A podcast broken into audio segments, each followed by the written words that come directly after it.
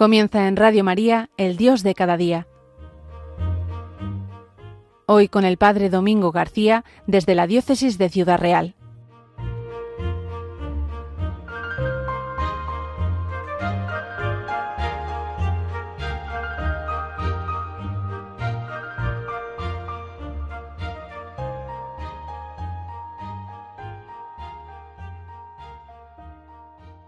Muy buenos días y bienvenidos a este nuevo programa de Radio María llamado El Dios de cada día.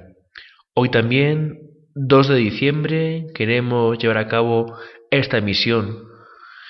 Este programa, que como ustedes saben, tiene lugar de lunes a sábado, diez y media a once de la mañana, después siempre de la Santa Misa.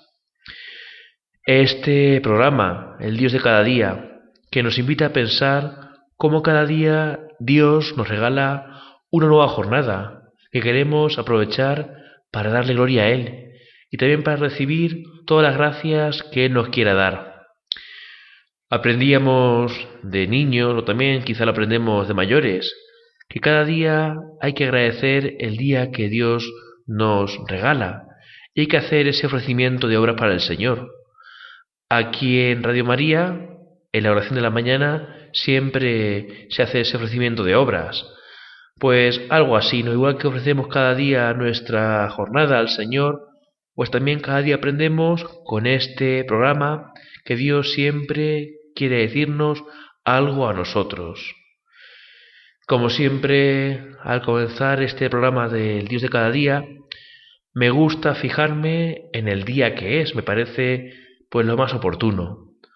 Hoy es 2 de diciembre y una vez más reparamos en que es el último primer sábado del mes de este año.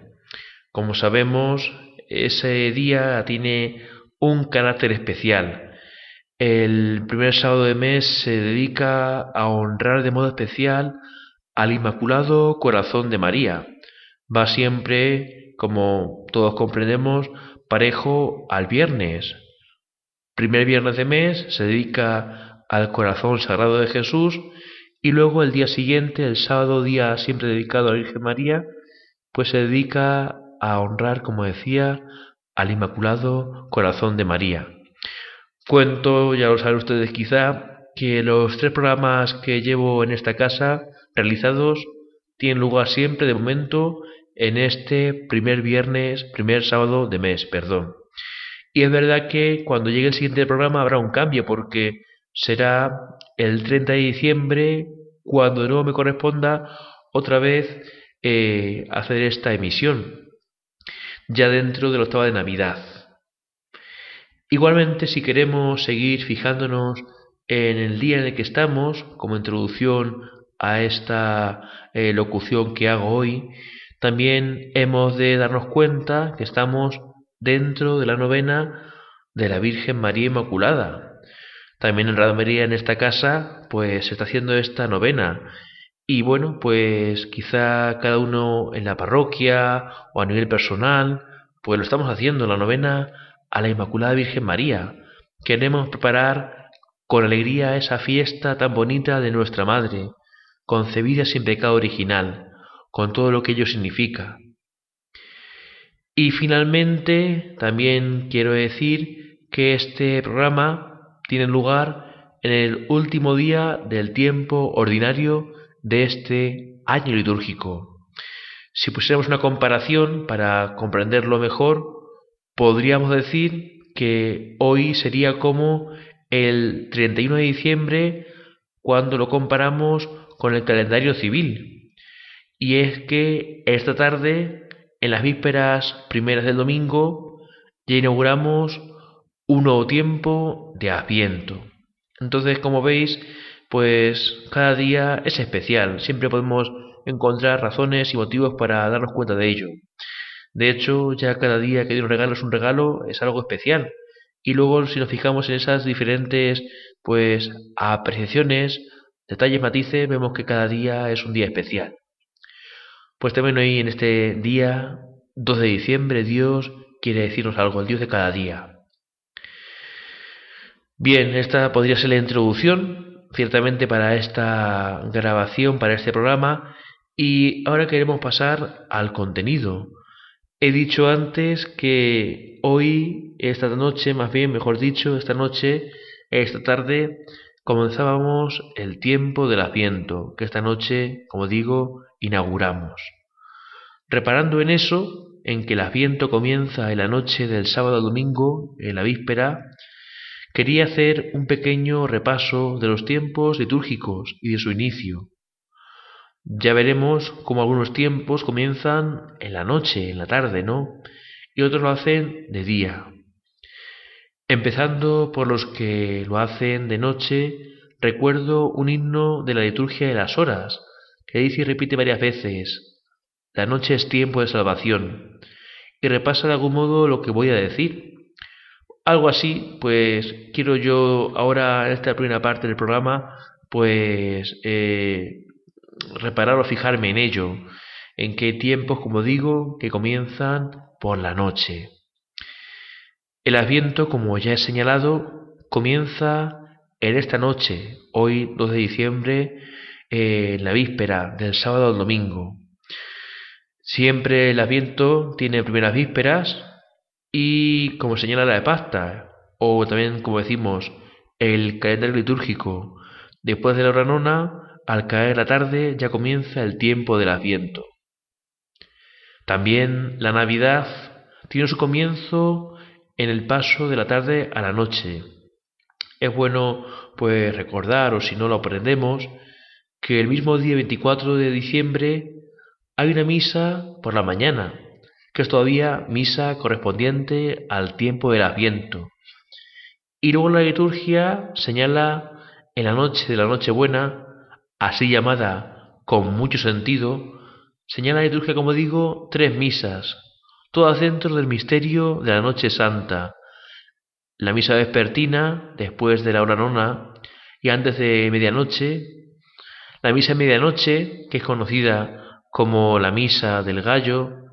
Y la misa de la aurora, todavía dentro de esa noche tan gozosa del nacimiento de Jesús, pero ya muy cerca de su alborada, señalando el nacimiento del que es la luz del mundo, como luego dirá Jesús en su Evangelio según San Juan. Yo soy la luz del mundo. Por la noche de Nochebuena traemos ese acontecimiento para celebrarlo. Nace el que la luz del mundo. Si queremos seguir avanzando y recordando los tiempos litúrgicos y su inicio, también hay otro que comienza en la tarde-noche y hay que irse ya a la víspera del Domingo de Ramos, el sábado por la noche, que abre el pórtico del tiempo tan especial de la Semana Santa, domingo de Ramos, en la víspera, esa es sábado por la noche, antes de que los domingos, domingo por la mañana salgamos a la calle con los ramos y las palmas, pues también ese víspera, esa tarde, esa noche ya nos introduce en el misterio de la Semana Santa, en esa semana que acompañamos a Jesús de modo tan especial. Y dentro de Semana Santa, y de un modo mucho más sublime, más señalado todavía, tenemos el trido pascual, que también tiene lugar en la tarde-noche con el oficio de la Cena del Señor, que nos conducirá a vivir la pasión y muerte de Jesús. Este año, como dice muchas veces la gente, tendrá lugar esta Semana Santa eh, más bien temprano, es decir, cae todo dentro del mes de marzo. Muchas veces la Semana Santa pues tiene lugar eh, a principios de abril o por ahí, pero este año cae Semana Santa eh, todo el mes de marzo. Pues como digo, el trío pascual también comienza en la tarde, noche, en este caso jueves santo, inaugura el trío pascual, oficio de la cena del Señor, como sabemos, luego el viernes santo el oficio de la pasión del Señor, y ya nos queda, siguiendo este trío pascual, la noche de las noches, la que canta el pregón pascual, en la vigilia pascual tan solemne, que celebramos el sábado santo por la noche, y que nos vale para inaugurar el tiempo pascual, el tiempo de la resurrección. Tenemos aquí, por tanto, esos tres tiempos, por así decirlo, de que comienzan en la noche, ¿no? El Adviento, primeras vísperas, esta noche en concreto, luego también eh, la Semana Santa, también comienza el Domingo de Ramos, en la víspera, la noche. También igualmente eh, tenemos ahí el trío pascual que comienza el jueves santo por la noche y, el tiempo por, antonomasia que comienza en la noche y que nos lleva a la claridad más grande, a la luz de Dios, pues tiene que ver con la vigilia pascual. Tiempos que comienzan, como digo, en la noche. Es significativo que estos tiempos litúrgicos comiencen en la noche. En medio de la oscuridad de la espera, con el asiento, se nos invita a tener las lámparas encendidas. En medio de las tinieblas, al pueblo peregrino le ilumina la natividad de Jesús. En medio de la negrura de la pasión brilla el amor de nuestro Dios. Y en medio del abismo de la muerte refulge Cristo resucitado. Y no queremos olvidar que los tiempos, esa era como la diferencia, que comienzan en la mañana de un nuevo día, que no tienen vísperas que los adelanten. Me refiero al tiempo de Cuaresma, que comienza en la mañana del miércoles de ceniza. Nos levantamos con el deseo de trabajar en nuestra conversión con la ayuda que la Iglesia hace con su invitación a la penitencia. Y también el tiempo ordinario comienza por la mañana, bien después del último día de Navidad, que suele ser la fiesta del bautismo del Señor. Es el lunes cuando acaba ese domingo, después se inicia un nuevo ciclo del tiempo ordinario. O bien después que acabe Pentecostés, la mañana siguiente se retoma el tiempo ordinario, enriquecidos por la gracia del Espíritu Santo.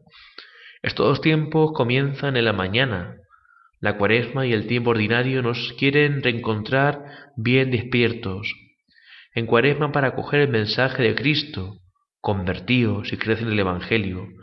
Y el tiempo ordinario para hacer de cada jornada una ofrenda agradable al Padre. Después de este repaso del inicio de los tiempos litúrgicos que venía a colación del inicio del tiempo del asiento, vamos a escuchar un canto gregoriano muy propio del asiento, Rorate Celi, que expresa el deseo de que Dios envíe la lluvia bienhechora de su Redentor, que envíe a Cristo el Mesías.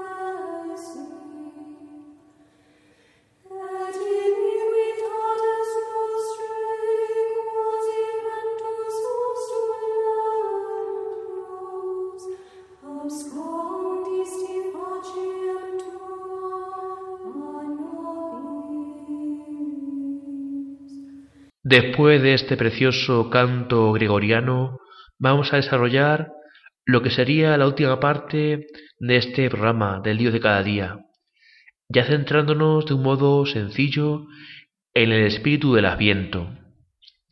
Siempre se ha dicho que el Adviento es el tiempo de preparación a la Navidad, y estamos en lo cierto.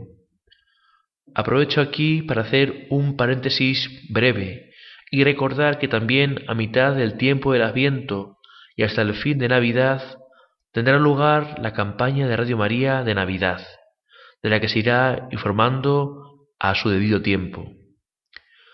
Una vez cerrado el paréntesis, retomo lo que decía.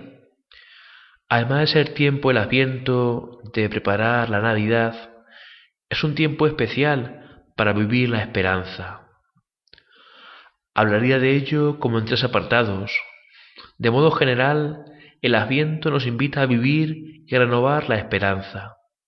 Pero la misma liturgia nos invita a hacerlo como desde tres frentes, por así decirlo. En primer lugar, se nos invita a renovar, a revivir la esperanza de la Iglesia ante la venida de su Señor. En esto queremos recibir ese espíritu de la Iglesia primitiva, que tenía tan claro y palpitante la esperanza en la venida del Señor.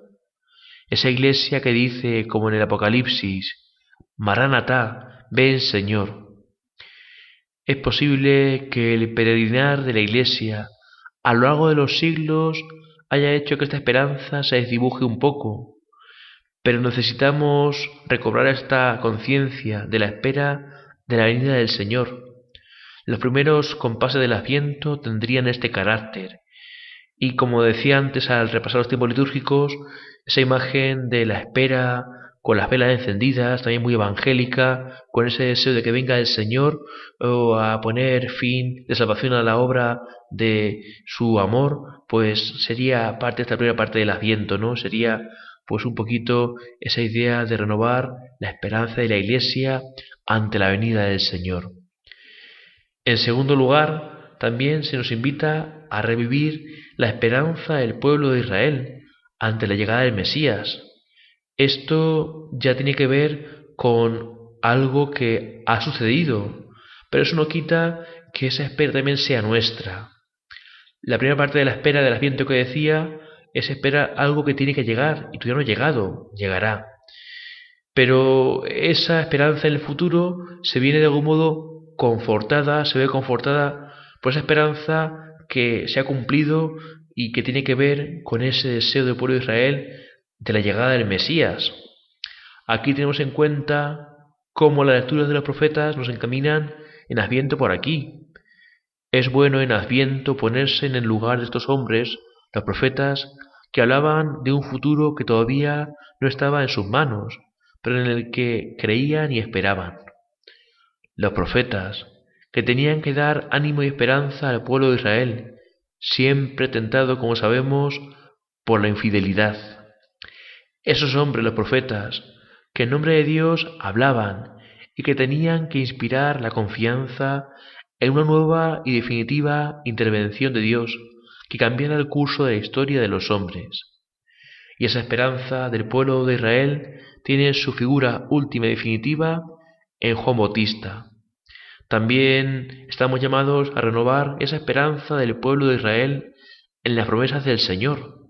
Y sobre todo, si pensamos en Juan Bautista, su corazón ya vibra por cómo Dios actúa y cómo eh, él sabe que tiene que menguar para que el Mesías, Jesús, pueda crecer, sabiendo que está ya a la puerta.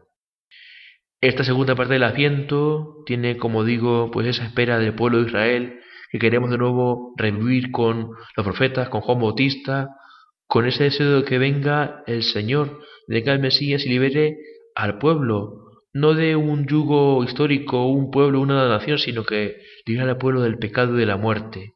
En el fondo esa es la espera mesiánica, ¿no? Y los profetas, como digo, la anuncian claramente.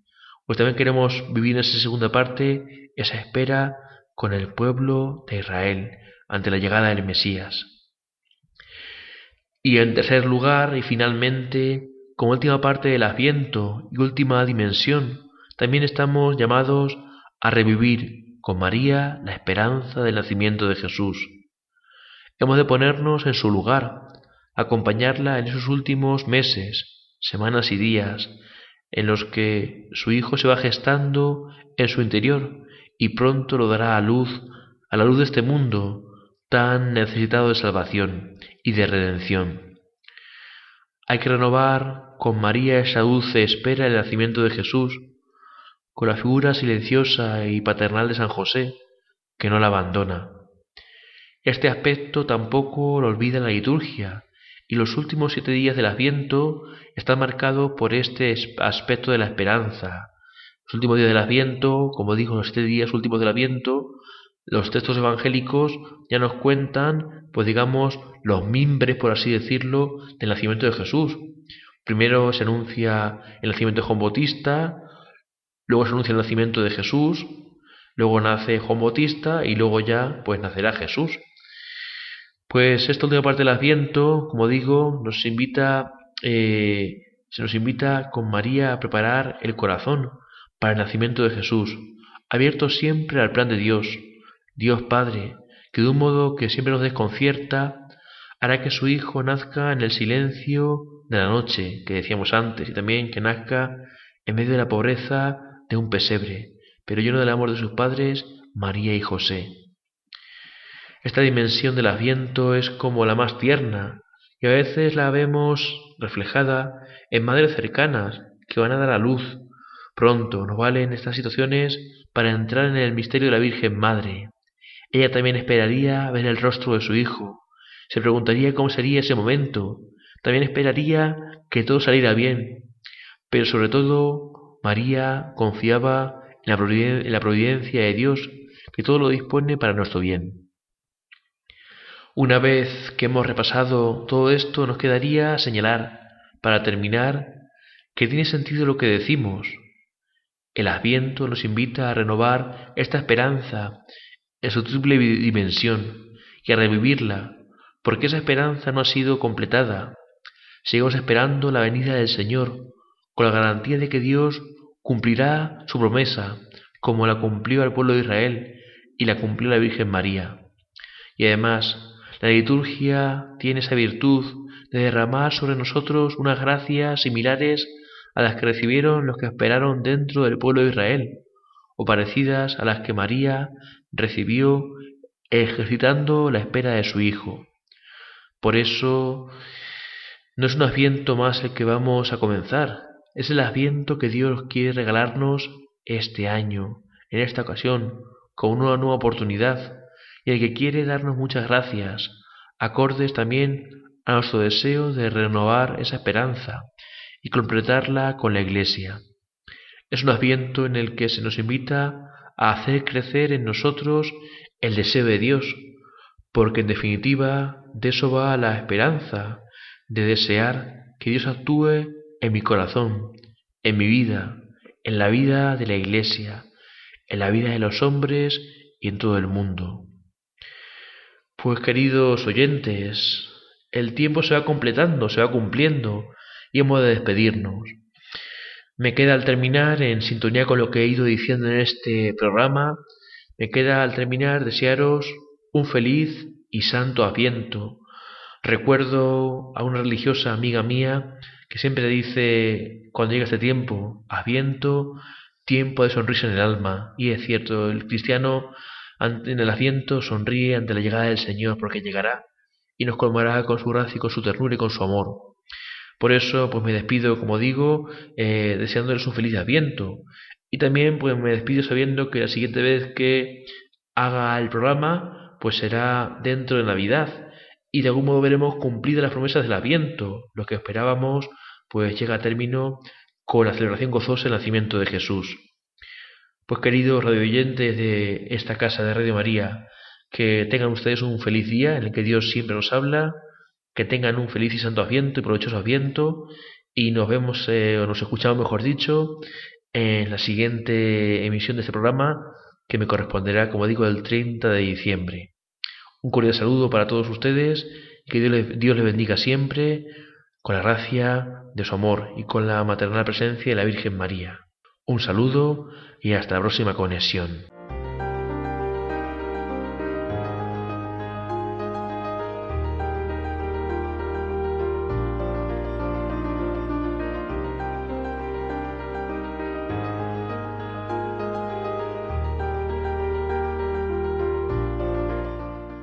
Así finaliza en Radio María, El Dios de cada día, hoy con el Padre Domingo García desde la Diócesis de Ciudad Real.